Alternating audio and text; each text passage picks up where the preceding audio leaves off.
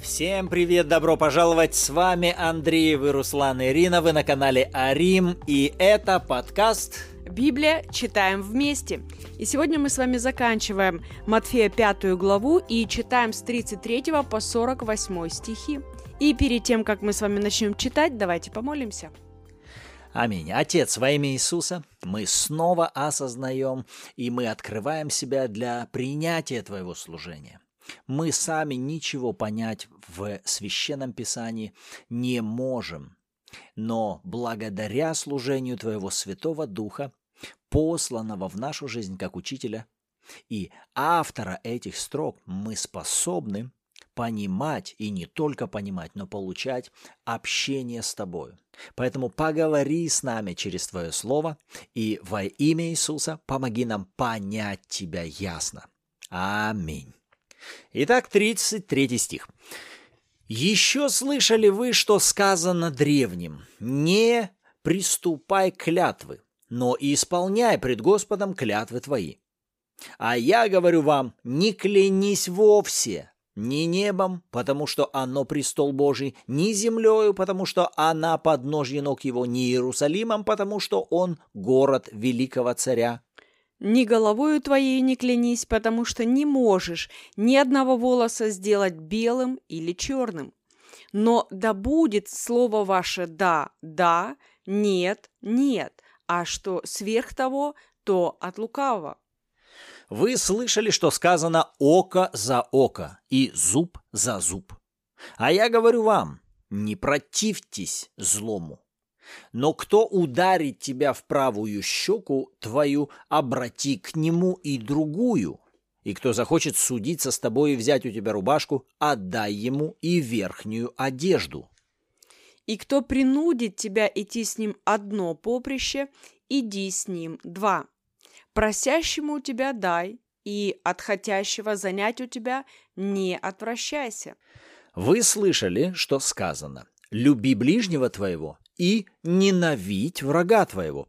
А я говорю вам, любите врагов ваших, благословляйте проклинающих вас, благотворите ненавидящим вас и молитесь за обижающих вас и гонящих вас да будете сынами Отца вашего Небесного, ибо Он повелевает солнцу своему восходить над злыми и добрыми, и посылает дождь на праведных и неправедных. Ибо если вы будете любить любящих вас, какая вам награда? Не то ли же самое делают и мытари? И если вы приветствуете только братьев ваших, что особенного делаете? Не так ли поступают и язычники? Итак, будьте совершенны, как совершен Отец ваш Небесный. Вот этот последний стих пятой главы, он вообще ключевой и, на мой взгляд, вообще самый базовый стих всей этой Нагорной проповеди. Если вот этот 48 не заложить в самое основание, тогда вообще невозможно дать объяснение всем словам Иисуса. Потому что вот этот призыв «Будьте совершенны, как совершен Отец ваш Небесный», я, конечно, не знаю, как вы, э, все читающие и слушающие, но Всякий раз, когда я читал эти стихи, для меня это было чем-то, Господи, да как это же вообще можно исполнить? Да как это вообще можно э, всем этим стандартам соответствовать? Вы просто хотя бы на такой вопрос можете ответить, это возможно так себя вести, так реагировать, так поступать? И, и если вы будете честными сами с собой, особенно если вы уже пробовали так себя вести, то вы точно должны были получить опыт, что это невозможно естественным путем. Особенно учитывая два важных критерия, выставленных к э, заповедям Ветхого Завета – исполнять все их и делать это регулярно, то есть постоянно, не просто время от времени по настроению, а постоянно. И это для меня стало максимально ясным в этот раз. И для вас я хотел бы, чтобы это стало ясным. Посмотрите, Иисус сейчас эти слова говорит, и нам важно разобраться, в какой момент времени и к кому сейчас обращены эти слова. Попробуйте представить, сейчас Иисус стоит как на границе двух измерений. Он э, как бы разговаривает с людьми Ветхого Завета, но дает наставление людям Нового Завета. Еще раз, нарисуйте перед собой вот такую картину, модель.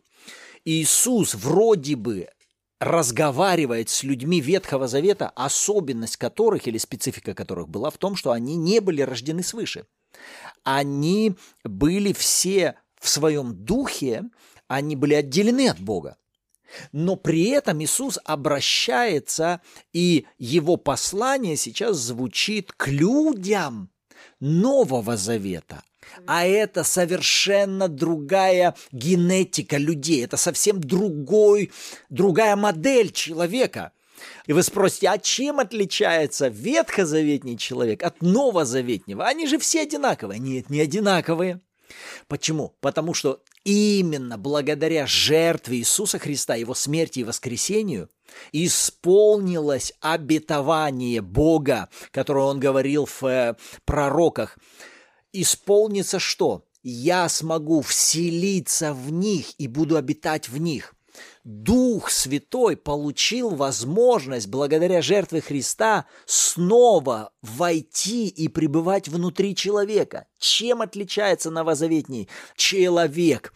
Тем, что внутри него пребывает Дух Бога. Где внутри него? В его духе. И когда Иисус говорит, вот стандарты жизни новозаветнего человека, э, это как раз нам и важно увидеть, что эти стандарты могут всякий раз быть достижимы только при главном условии – проявлении Бога изнутри рожденного свыше человека наружу. Сам по себе человек этого не может может Бог, пребывающий внутри нас.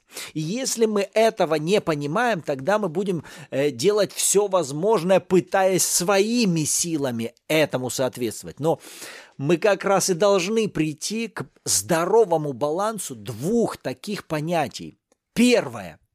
Я сам не могу так действовать, таким образом относиться, иметь такие реакции в отношении врагов, ненавидящих и так далее. Я не могу сам, но в то же самое время вторая грань этого у меня это есть, в моем духе это есть, потому что Бог пребывает в моем духе, и я могу так поступать, так реагировать, так себя вести. И если мы с вами останемся только ну, на одной стороне, я не могу так поступать, у меня не получается так поступать, но я буду стараться так поступать. У вас ничего не выйдет. Это как? Это будут получаться такие же фарисеи Нового Завета, которые пытаются быть хорошими по стандарту Иисуса. Но это не будет получаться.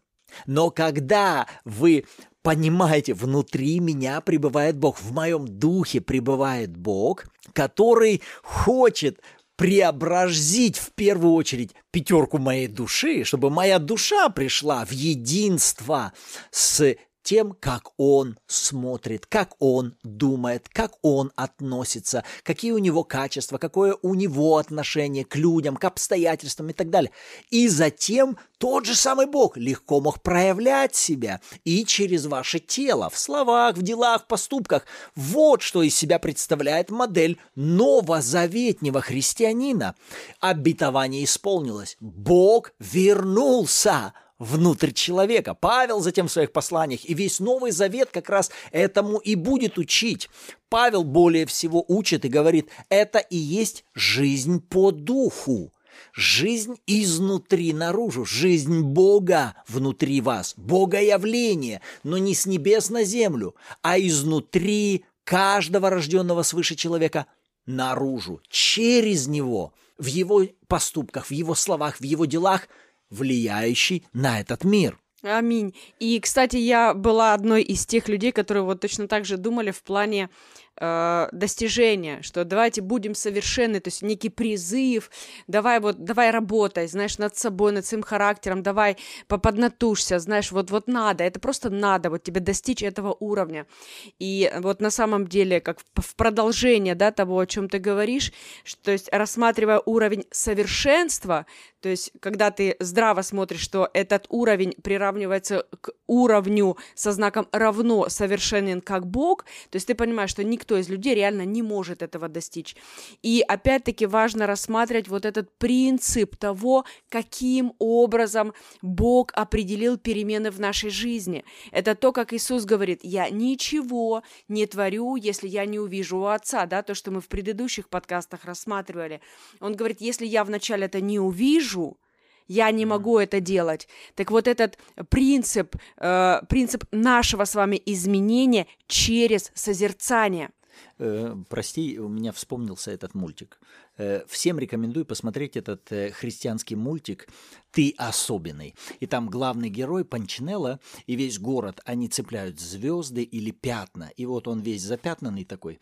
И узнает, что его создал вот этот мастер. И после того, как у него происходит эта встреча с мастером, мультик заканчивается тем, что мастер ему говорит, знаешь что, приходи каждый раз ко мне, и когда ты будешь общаться, тогда эти пятна сами будут отваливаться от тебя, и ты больше не будешь зависим от мнения людей. То есть твои переменные будут происходить от твоего общения со мной. И вот то же самое и у нас должно происходить. То есть перемена нашего характера, перемена наших ну, качеств, э, поступков, наших отношений, буквально качеств нашего характера должны меняться не от наших усилий, а от нашего хождения и общения с Богом. Когда мы на Иисуса смотрим, ты помнишь, вот к нему подходит э, богатый юноша, и он говорит, «Учитель добрый, Иисус говорит, что ты называешь меня добрым, благим? Никто не благ, как Отец мой Небесный. Иисус показывает, что то, что я сейчас проявляю доброту, она не моя. Это проекция Отца через меня. Это не я такой добрый, это не я такой милостивый, это не я такой хороший. Это проявление Отца. Я ничего не творю от себя. Это Отец проявляется. Так вот, Иисус показал собою то, что мы из себя можем представлять в Новом Завете. Но как на Иисусе это проявлялось? только через путь его хождения к Отцу, общения с Отцом, созерцания Отца, э, буквально разговоров с Отцом. А нам как раз это и подарено через Евангелие. Нам открыт путь для того, чтобы беспрепятственно ходить к Отцу, через Иисуса, через кровь завета, открыто, Святой Дух внутри нас. У нас есть все для того, чтобы общаться с Богом. И отсюда, чтобы в нас происходили преображения. И, кстати, для того, чтобы эти навыки развивать, как понимать Бога через молитву, как понимать Бога через Библию, через обстоятельства, через проповедующего, через общение со святыми, э, обо всем этом мы учим на наших курсах, поэтому добро пожаловать всем, кто хочет развивать свои качества понимания Бога, общения с Богом. Добро пожаловать, не затягивайте это, не откладывайте это в долгий ящик, этому нужно учиться, эти навыки нужно развивать развивать. Иначе мы так и будем оставаться, ну, жить старыми моделями и шаблонами, которые остались в нашей пятерке души, так и не преображенные. И таким образом Богу сложно будет проявляться изнутри нас наружу. Будет проявляться тот же самый ветхий старый человек. Поэтому вот развитие навыков общения с Богом – это важно. И для тех из вас, кому интересно это, подписывайтесь на наш новостной канал в Телеграме, и вы сможете всегда вовремя узнавать, когда какие курсы у нас начинаются. В общем, это было краткое отступление. Снова возвращаемся к Матфею 5 глава. Мне понравились еще 44 и 45 стихи.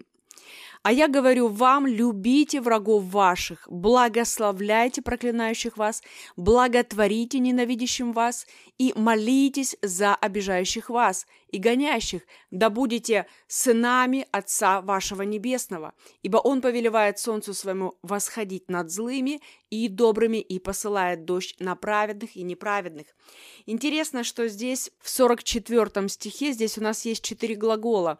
Призыв э, к нам в отношении действия. Любите, благословляйте, благотворите, молитесь. Любите, благословляйте, благотворите, молитесь.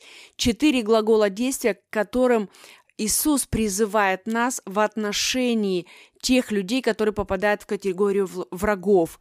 И у меня возник вопрос, почему, зачем Иисус говорит об этом? И одна из причин я увидела в том, что, во-первых, сам Бог поступает таким образом. Друзья, если к чему-то в Писании Бог призывает нас, Он первый, кто это исполняет. Он первый исполнитель своего слова. Поэтому если Он это э, говорит нам делать, Он сам это делает. И именно благодаря тому, что Бог Отец сам это делает, друзья, каждый из нас мы имеем дар спасения и дар вечной жизни. Именно потому, что Он возлюбил нас прежде – чем мы его. И тут э, мне вспомнился апостол Павел в Римлянах 5 глава 6 стих, где он говорит, «Ибо Христос, когда мы были еще немощны, в определенное время умер за кого? За нечестивых. Или Римлянам 5.8. Но Бог свою любовь к нам доказывает тем, что Христос умер за нас, когда мы были еще кем? Грешниками. Вы понимаете, именно ну вот благость Божья, милость Божья к нам, когда мы были еще грешниками, она и приводит нас к покаянию, она и приводит нас к тому, что мы хотим еще больше и больше узнавать Бога. Именно поэтому Иисус, Он призывает нас э, к тому, чтобы мы учились любить любить, благословлять, благотворить и молиться, даже тем более в отношении нечестивых или врагов, или, или людей, которые настроены э, как-то по злому в отношении нас или в отношении нашей веры, что мы верим в Бога. Э, Иисус, Он говорит, что, ребята, когда вы начнете проявлять вот этот характер Отца, это позволит этим людям буквально как, ну, обращаться к Богу, да, то есть милость, которую вы будете проявлять, незаслуженная, или любовь, любовь – это то, что будет приводить их к покаянию. Поэтому Иисус буквально как призывает нас к тому или показывает нужду э, в жизни этих как бы нечестивых людей или врагов, да, которые настроены не очень хорошо в отношении нас, они нуждаются в том, чтобы мы с вами проявляли Отца, чтобы мы их любили, благословляли, благотворили им, молились за них, потому что именно это делает Отец в, в отношении нас. И вы только представьте, насколько сильно могут измениться наши семьи. Именно начнем, давайте с наших семей, с наших взаимоотношений отношений с нашими близкими, родными людьми, насколько сильно такое отношение наше с вами, как верующих людей, способно ну, повлиять в, э, в то, чтобы изменялась наша страна, изменялось правительство, изменялось, изменялись начальствующие. Не тем, что мы как-то ненавидим их или э, постоянно высказываем негатив в отношении их, а это когда, когда мы учимся их любить, благословлять, благотворить им и молиться за них а нам более свойственно рассказывать о них Богу, чтобы Бог как-то сверху, с небес э, шел к ним и менял их, ломал их, изменял их. Но идея Нового Завета как раз и сводится к тому, что Бог пребывает внутри меня и хочет совершать служение именно через меня. И вот когда ты говорила за служение другим людям, то я вспомнил слова Иисуса, которые ученики подошли к нему и говорят, а кто же тогда может спастись? И он говорит, а человеком это невозможно, но не Богу. Богу же все возможно. Так вот, получается, мы иногда можем идти спасать этот мир, но без него. Или не через богоявление, а через логическое продавливание, давай я сейчас их э, буду убеждать, как им правильно жить, как им надо себя вести, э, что им не надо делать, а, а что их ожидает и, тому подобное. И тому...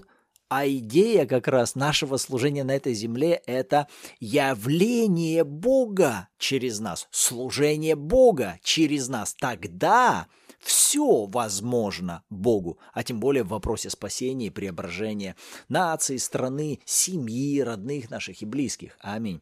Итак, главная мысль из этой пятой главы – это фокус на том, что план Бога свершился в Новом Завете. Бог вошел внутрь человека. И смысл нашей с вами жизни новозаветних, э, рожденных свыше детей Божьих как раз и сводится к тому, чтобы позволять Богу проявлять себя через нас. Аминь. И на этом мы сегодня с вами будем заканчивать. Напоминаю вам о том, что эти подкасты выходят каждую неделю в 7 часов утра, понедельник, среда и пятница. И в соцсетях вы каждый день можете увидеть какие-то подсказки, советы, рекомендации, которые помогут вам расти в ваших отношениях с Господом. И, конечно же, добро пожаловать всем желающим э, обсуждать э, то, что мы с вами читаем, да, в чат, специальный чат э, в Телеграме, где мы ведем с вами диалог вокруг прочитанного. А в завершении недели каждую субботу мы встречаемся с вами в онлайн-группе э, на том же канале Телеграма. И напоминаем, цель этого проекта – это приучить себя к тому, чтобы питаться Божьим Словом, читать Слово Божье, довести это до постоянства. Второе – научиться понимать Бога, говорящего лично к вам через свое Слово. И третье – цель – это служить назиданием друг для друга а, тем, что вы получаете от вашего личного общения с Богом. И сейчас давайте мы согласимся в благодарности Господу за все те откровения и маячки, которые Он дал нам для дальнейшего размышления и разговора с Ним. Отец, мы благодарим Тебя за это время, за Твое насыщение, Твои откровения, за то, что Святой Дух Ты открываешь нам Писание. И мы благословляем каждого, кто когда-либо будет это слушать, чтобы через это они получали назидание, и благословляем их дальнейшее, Господь, общение с Тобой вокруг тех маячков и откровений, которые они получили через этот подкаст. Аминь. А на этом нам пора заканчивать. Услышимся на следующей встрече.